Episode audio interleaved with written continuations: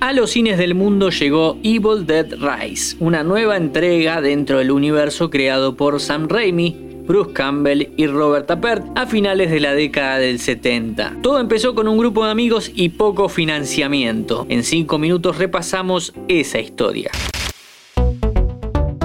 Fila 10.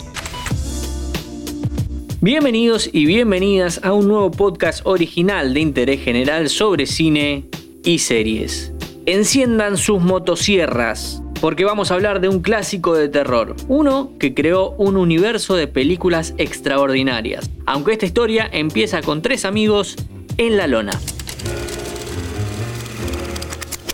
Enero de 1978. Al actor Bruce Campbell lo acaban de echar de la Universidad de Michigan. Además, recientemente perdió su empleo como taxista y su trabajo en el mundo del arte no prospera.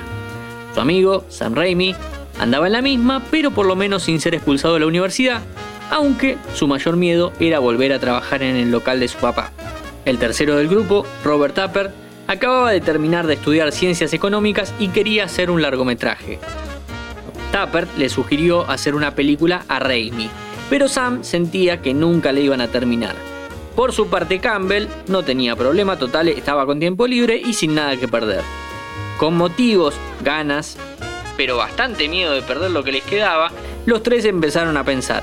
Les gustaba la comedia, pero sentían que no iban a ganar con eso. El terror fue la solución. Empezaron a investigar cintas de bajo presupuesto. No tanto a las películas, sino más bien al comportamiento de la audiencia para con ellas. Así comenzaron a ir a las cadenas que ofrecían dos películas por dos dólares y se quedaban mirando qué hacía la gente y por qué. Muchos años después, Campbell diría que lo que vieron estaba claro. Debían mantener el ritmo rápido y furioso y una vez que comienza el terror, nunca parar. Además, cuanto más sangriento, mejor. Dato. Mientras esto sucedía, Raimi había estado estudiando a Lovecraft en la universidad y quedó muy impresionado con el Necronomicon o con el libro de los muertos.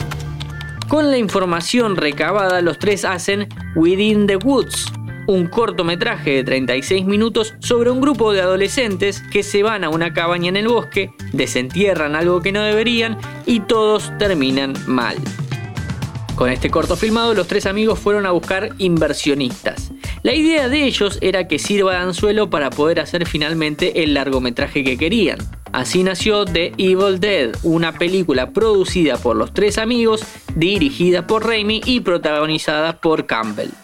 Cinco amigos van a una cabaña en un bosque a pasar un fin de semana.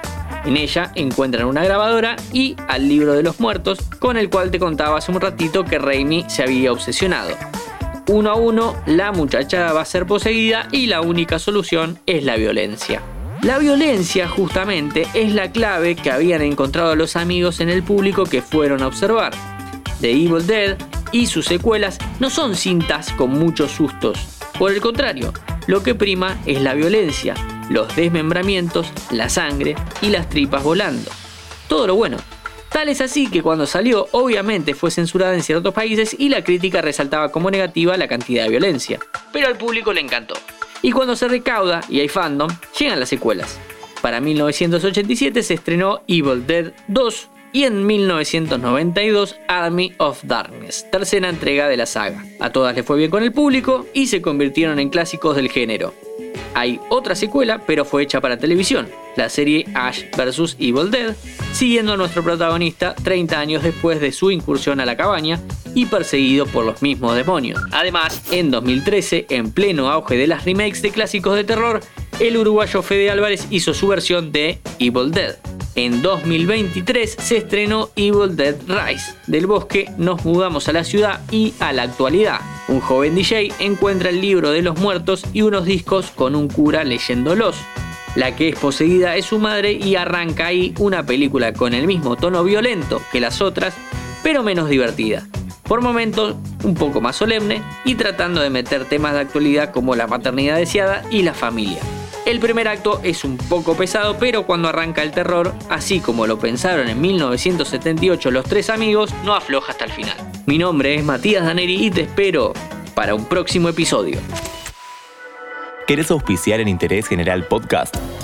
Escribinos a contacto interésgeneral.com.ar